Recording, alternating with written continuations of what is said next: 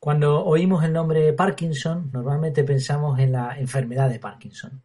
Pero no fue el único señor con este apellido que descubrió algo relacionado con lo que pasa con el tiempo. Obviamente no vamos a hablar aquí de la enfermedad, lamentable enfermedad, eso sí. Vamos a ver más bien en qué consiste la ley de Parkinson, una ley relacionada con el tiempo, y cómo podemos aplicarla para hacer las mismas cosas en menos tiempo, mejor y con mejores resultados. ¿Te parece imposible? Bueno, vamos a intentarlo. Bienvenido, bienvenida a Efectividad. Aquí hablamos de ser efectivos al máximo, pero sin olvidarnos de las cosas importantes de la vida.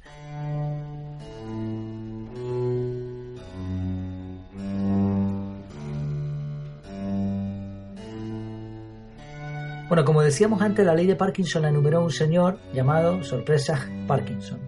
Lo hizo en 1957 y me llama mucho la atención que muchas cosas que suenan a nuevas no lo son tanto y que siguen siendo aplicables a pesar del paso de los años. Bueno, la ley dice básicamente que el trabajo se expande hasta llenar el tiempo disponible para que se termine. Esta es la primera parte de la ley. Dicho en otras palabras, si tú tienes una tarea que realizar y te dan un plazo de tiempo, vamos a poner dos semanas, esa tarea se va a expandir, es decir, te va a costar dos semanas conseguir realizarla. No la harás en un día o dos, aunque fuese posible, sino que se va a alargar en cosas innecesarias muchas veces hasta cubrir el tiempo, las dos semanas. La misma tarea, si te dan un plazo de un mes, ocurrirá lo mismo. Y esto nos recuerda mucho lo que pasa con las obras. Aquí, por ejemplo, en España te dice, bueno, pues se va a cumplir en tanto tiempo y nada. A lo mejor la cumplen, pero muy mal y siempre luchando contra los límites de tiempo.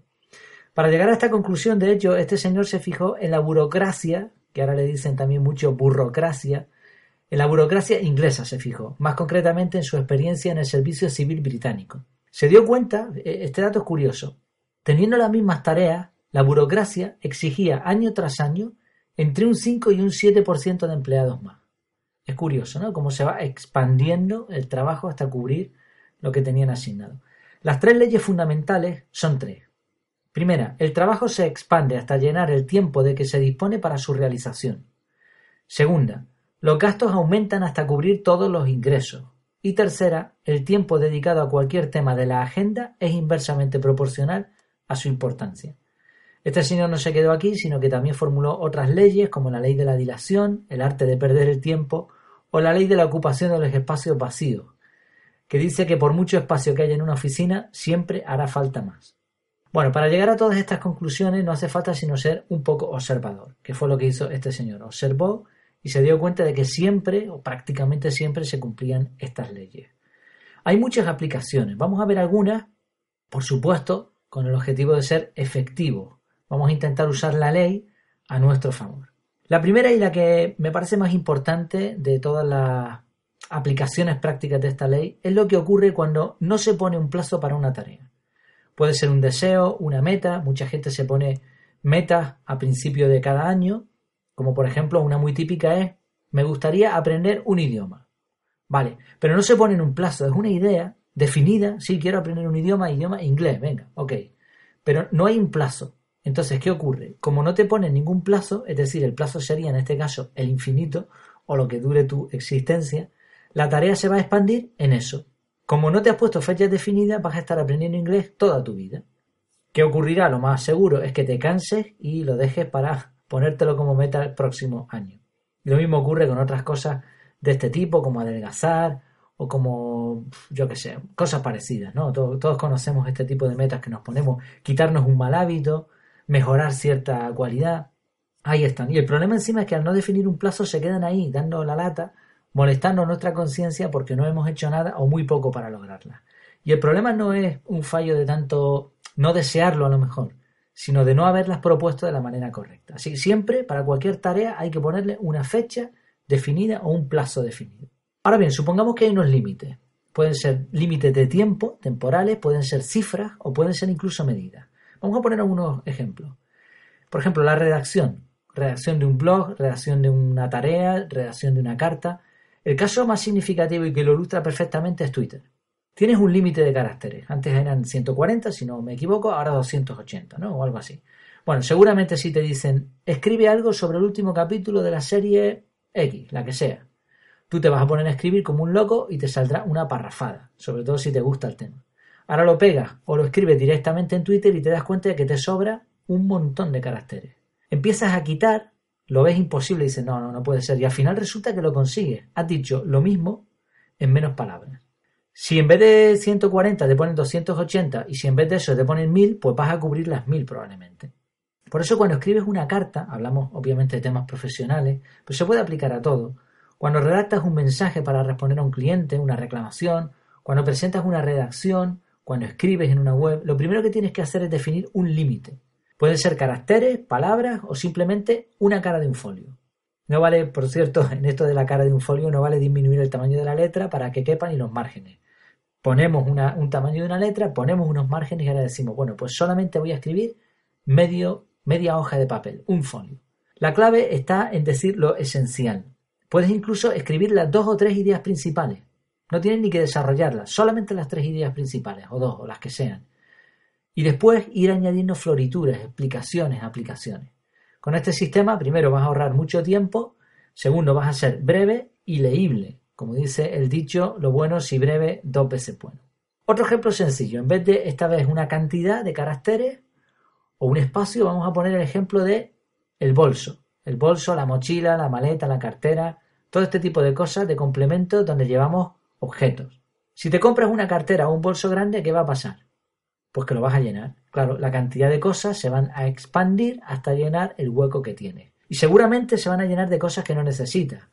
Pero claro, sería una infamia no llenar ese bolsillito tan chulo que tiene esta nueva maleta. Nuevamente aquí tenemos una variación de la ley de Parkinson. ¿Cómo la usamos a nuestro favor? Primero, hay que decidir conscientemente qué objetos necesitamos realmente llevar.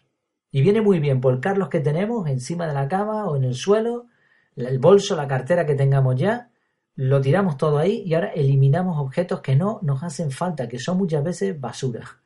Cuando lo hayamos hecho, decimos, esto es lo que necesito, vuélvelo a mirar otra vez que igual todavía te siguen sobrando cosas.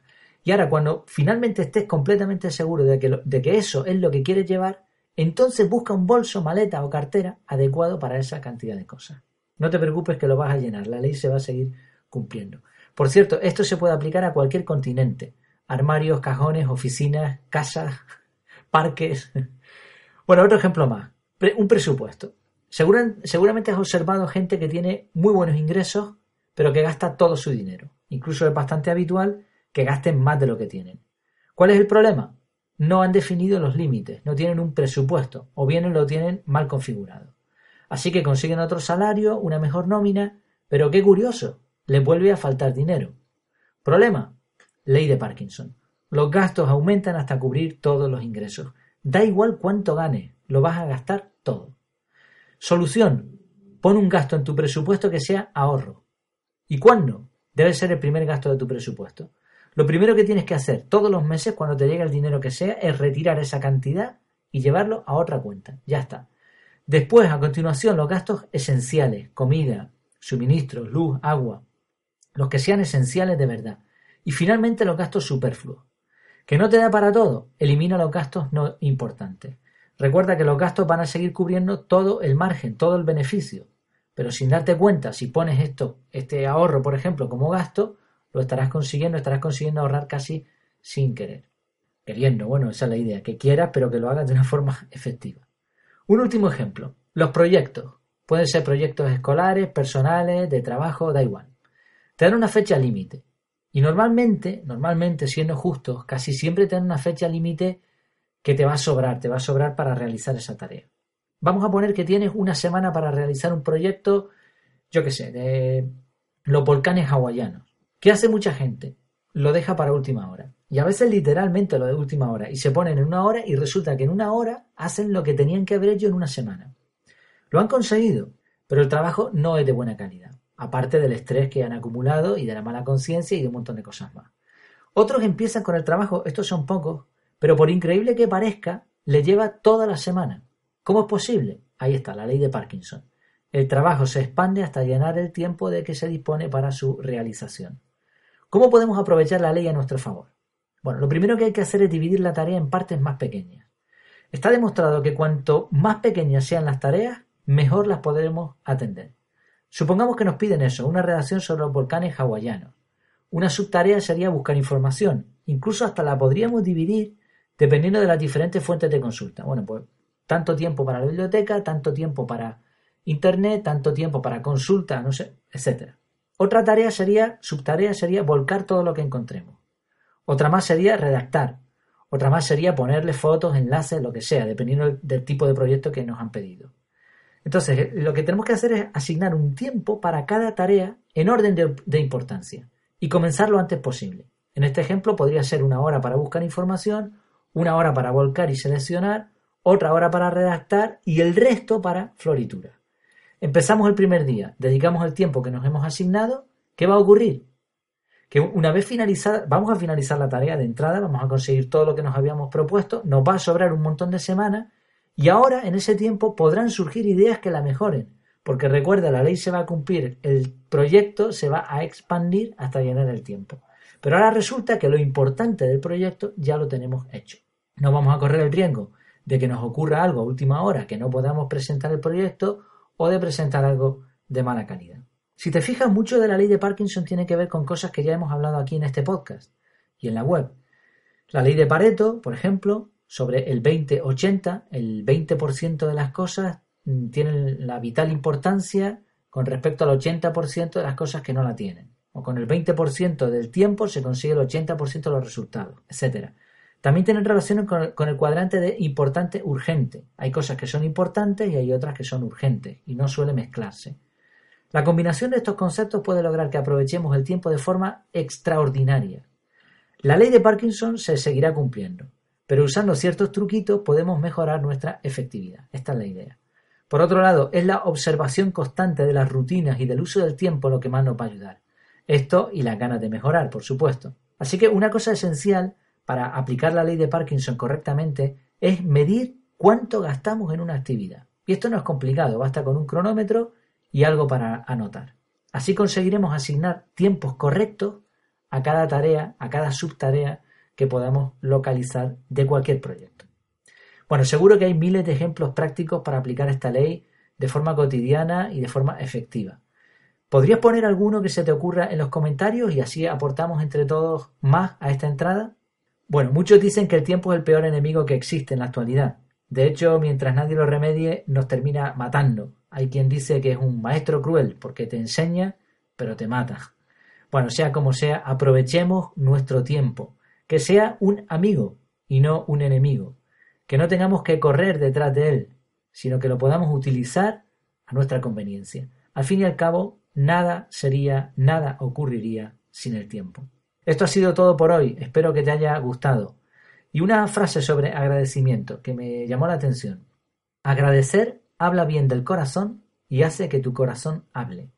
Que así sea en tu caso. Expresa tu agradecimiento si te ha gustado este contenido compártelo o añade algún comentario, algo que sea interesante. Bueno, intento publicar todos los comentarios, incluso aquellos que me contradicen, porque no, no siempre estoy, bueno, no estoy en poder de la verdad, ni mucho menos. Y además de eso, pues aportan muchas cosas, aunque no esté de acuerdo con lo que digan. No te preocupes, cualquier cosa que comentes será publicada mientras no haya groserías ni nada de eso. Bueno, me despido.